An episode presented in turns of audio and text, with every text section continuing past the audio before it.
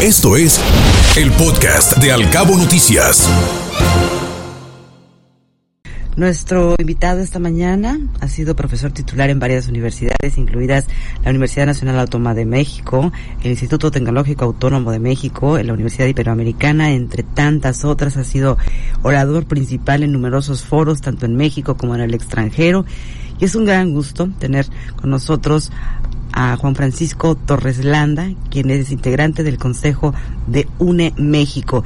Estimado Juan Francisco, gracias por aceptar esta invitación. Qué gusto, qué gusto tenerlo aquí nuevamente con nosotros. Al contrario, gracias a ustedes por invitarme y encantado de estar en contacto con el importante público sudcaliforniano, baja californiano. Muchas gracias nuevamente. Juan Francisco, se ha conformado de manera oficial un Frente Cívico Nacional que es esta agrupación de la sociedad civil, ¿qué es lo que busca? ¿Qué es lo que motiva a estas diferentes eh, representantes de la sociedad civil a conformar este Frente Cívico Nacional al cual tenemos entendido usted también pertenece? ¿Nos platica un poco, por favor? Por supuesto, y qué bueno que lo preguntas. Ya hay que ver eh, que hay dos fenómenos que de alguna manera eh, están coaligados, pero hay que entenderlos. Hay una serie de organizaciones ciudadanas eh, que han venido conformando, digamos, distintas tareas, distintos enfoques en torno al mismo objetivo, que es darse cuenta que el país no pasa por sus mejores momentos, que el diseño actual eh, nos lleva a, la debacle en muchos terrenos, es más prácticamente en todos, porque no hay uno solo que se escape de la crítica con datos duros, y por lo tanto, eh, pues, eh, insisto, ante esa preocupación, eh, muchos ciudadanos hemos pasado a la ocupación. Esto no es algo nuevo, llevamos varios años, digamos, con distintos esfuerzos, uno de los cuales es efectivamente el Frente Cívico Nacional que surgió como eh, resultado de una convocatoria que se hizo en noviembre del año pasado y que el 2 de julio se conformó ya formalmente como una asociación, eh, digamos, legalmente constituida y con 33 capítulos, 32 en, eh, eh, por lo que hace las entidades federativas y uno por lo que hace a mexicanos en el exterior, además de dos capítulos extras que son mujeres y jóvenes. Entonces el Frente Cívico surge, insisto, con esta idea de que era necesario tener un movimiento horizontal, que la ciudadanía estuviera representada. Ciudadanía entendía como los habitantes de todo el país. Evidentemente hay un capítulo en Baja California Sur que se creó para tal efecto. Eh, las principales propuestas del frente han sido tener la máxima unidad posible hacia 24, tener eh, una candidatura de unidad, tener un gobierno de coalición y generar un programa de gobierno que justamente una a todos estos esfuerzos para lograr que el diseño de país le corresponda a la ciudadanía y no a los caprichos o a las ocurrencias de cualquier persona.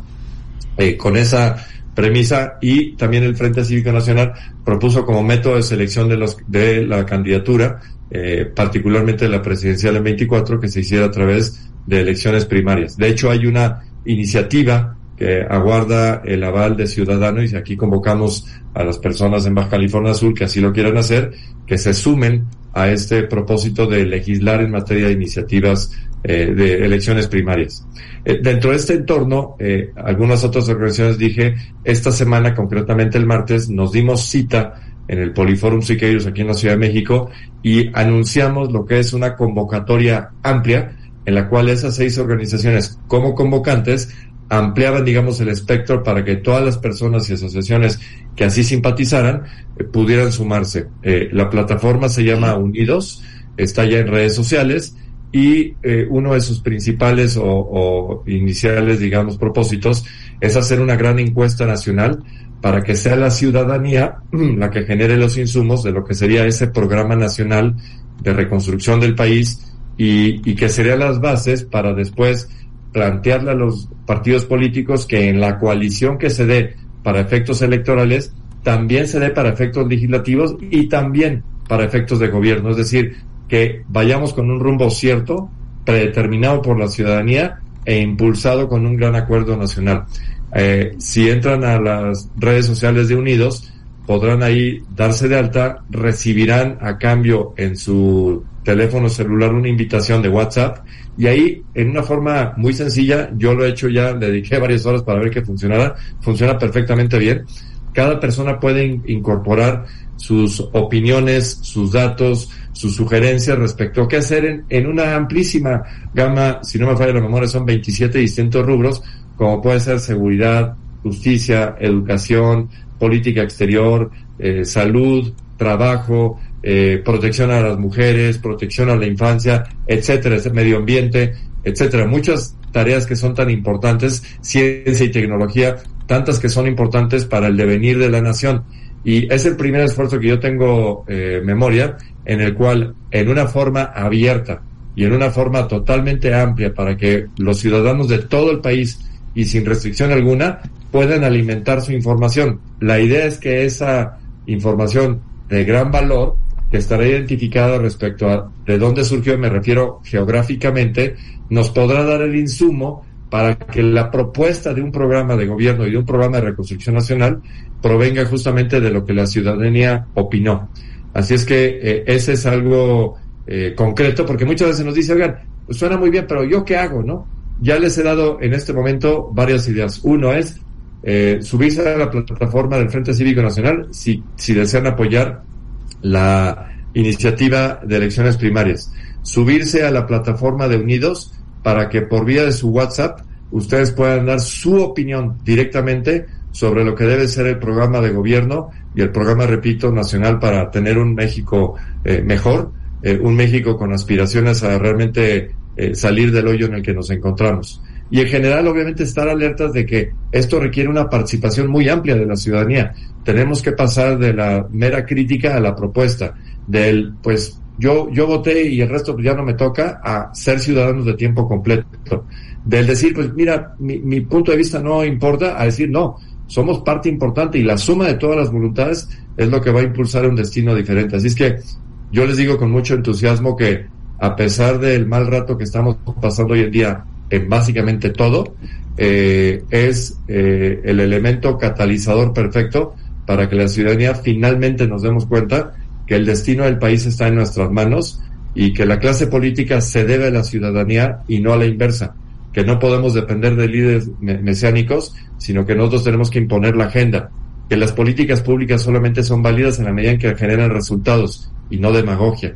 Entonces, a mí, yo, yo estoy confiado en que estamos ante un gran despertar y que, repito, con una participación amplia, plural, horizontal, eh, geográficamente diversa, vamos a tener eh, un mucho mejor eh, proyecto y un mucho mejor destino y evidentemente ganar las elecciones en 23 y en 24, que es eh, súper relevante para que la balanza se incline en favor de una dirección que sea sí a tono con lo que se reclamó en 18, pero no con los disparates con los que se vive hoy en día, particularmente cada día por la mañana. Así es que yo veo eh, con gran eh, esperanza, repito, y con un gran aliciente y convicción de que estamos apuntando hacia donde debemos de jalar y que la suma de todos nosotros, de todas y de todos, vamos a, lograr eso que tanto anhelamos para nosotros y para nuestros hijos, eh, que eso se convierta en una realidad si seguimos como vamos, no, la, realidad va a ser brutalmente peligrosa, como repito, se siguen acumulando datos, incluyendo, por ejemplo, el tema de militarización, que es algo que nos debería preocupar a todos. No podemos ceder las temas que son de competencia civil y que constitucionalmente están reservadas a policías y autoridades civiles y seguir viendo cómo se le entregan cuestiones a los militares, eh, porque eso pone en riesgo todo. Y finalmente en este comentario también diría que algo que debe de tener nuestra absoluta atención es la defensa ultranza del INE.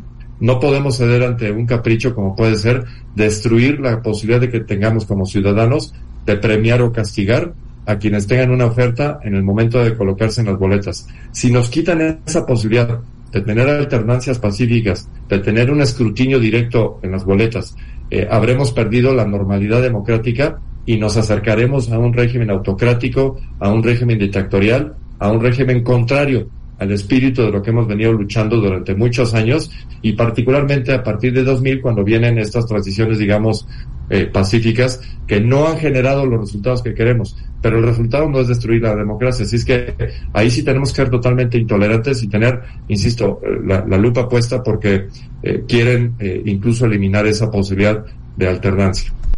Señor Torres Landa, por supuesto, muy interesante, como siempre, su comentario al respecto de la reciente formación o, bueno, la, consolidación de este proyecto. Pero una de las cosas que también seguramente se deberán de combatir con todo este trabajo es vencer este abstencionismo en 2024, que sin duda nos juega también muy en contra.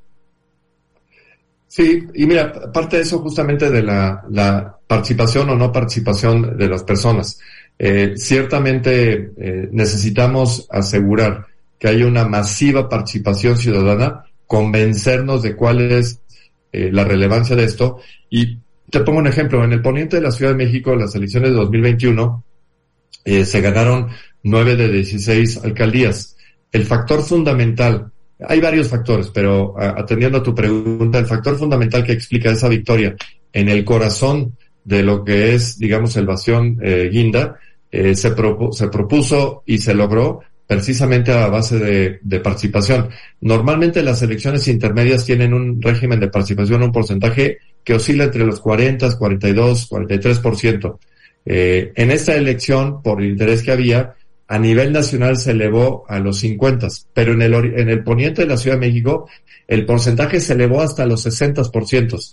Eso quiere decir que a mayor participación es más fácil derrotar los trucos, las eh, campañas, digamos, desde el poder, eh, las eh, ofertas electorales, los carruseles y toda esa serie de, trampas que se hacen, en la medida en que hay una mayor participación, es más fácil que la voluntad ciudadana sea la que impere y no que sean, insisto, las trampas eh, o, maniobras electorales las que manipulen el resultado de la elección. Así es que la gran receta, y por eso insisto, tu pregunta es muy importante, es que tenemos que forzosamente asegurar que la ciudadanía se motive, entienda que la elección está en nuestras manos y por eso participar en las encuestas, participar en los programas, participar en elecciones primarias, en otro tipo de monitoreos y que de nuestra voz, de nuestro eh, sentir colectivo, se generen las candidaturas, eso lo que hace es que nos sentimos partícipes del proceso y por lo tanto,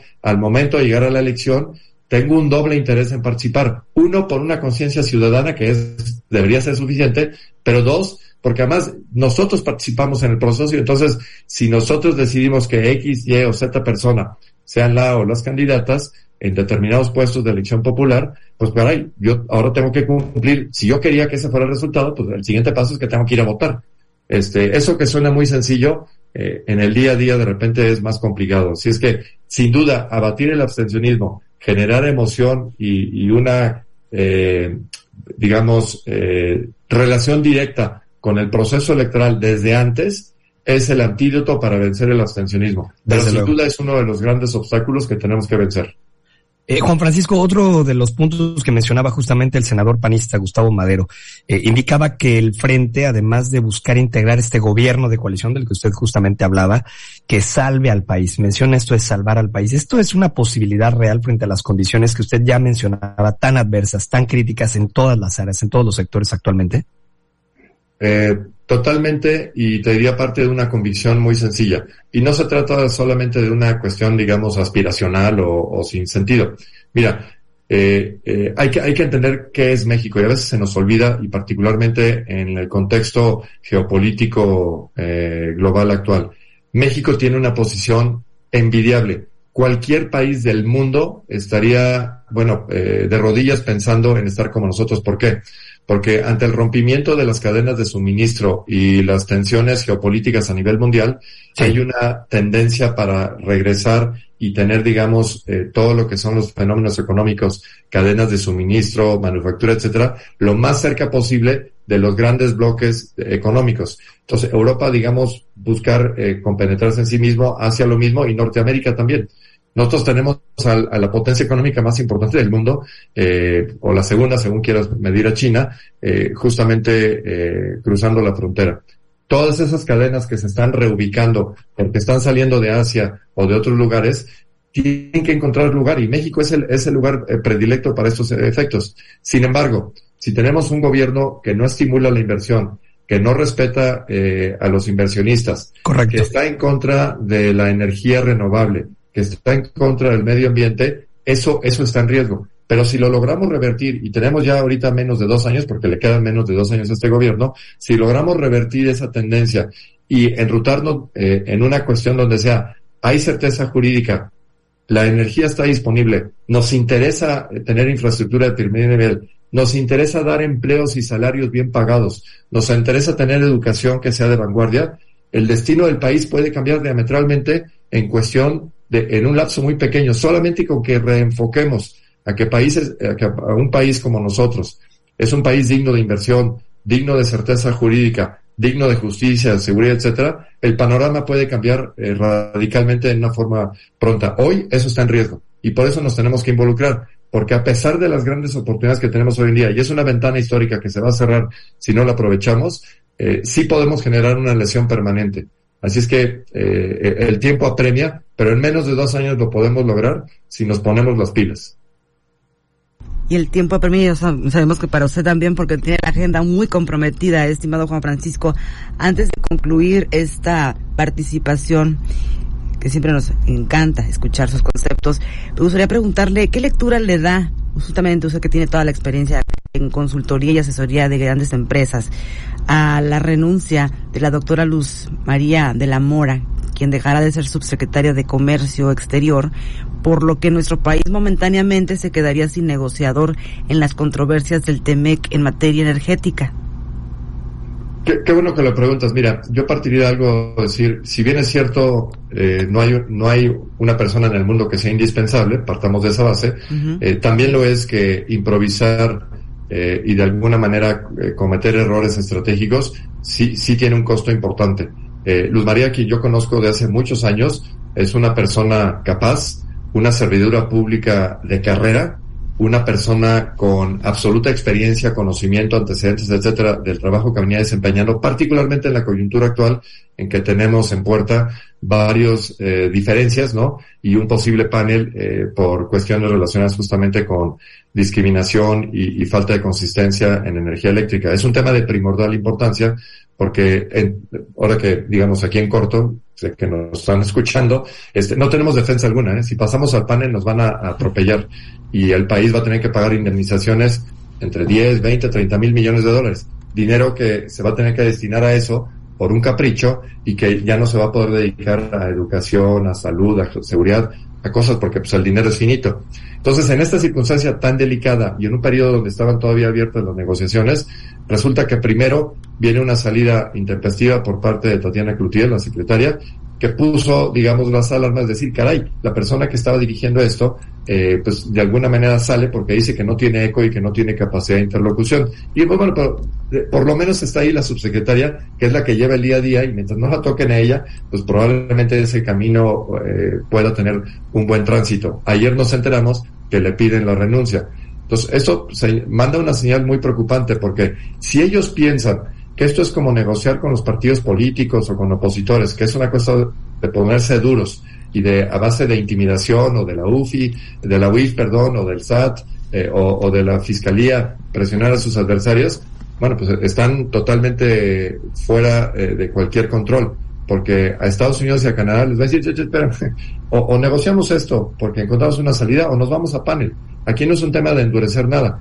Y buscar soberanía o un argumento de soberanía diciendo que vamos a proteger la inversión estatal o nacional en esos temas porque nos vamos a ir a panel, etcétera. Bueno, eso y aventarse eh, de un de un este a un precipicio sin paracaídas es exactamente lo mismo.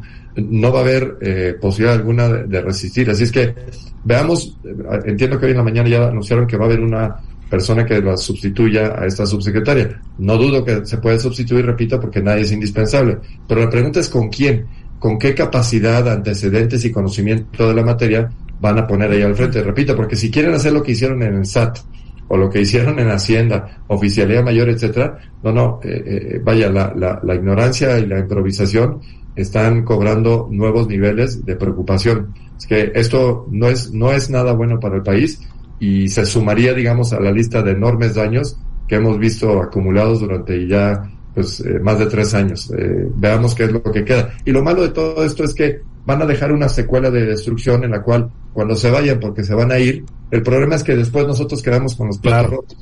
Este, porque no, todo sería muy fácil de que ya se fueron y ellos se llevan los pasivos, se llevan los errores y se llevan. Pero esto se queda.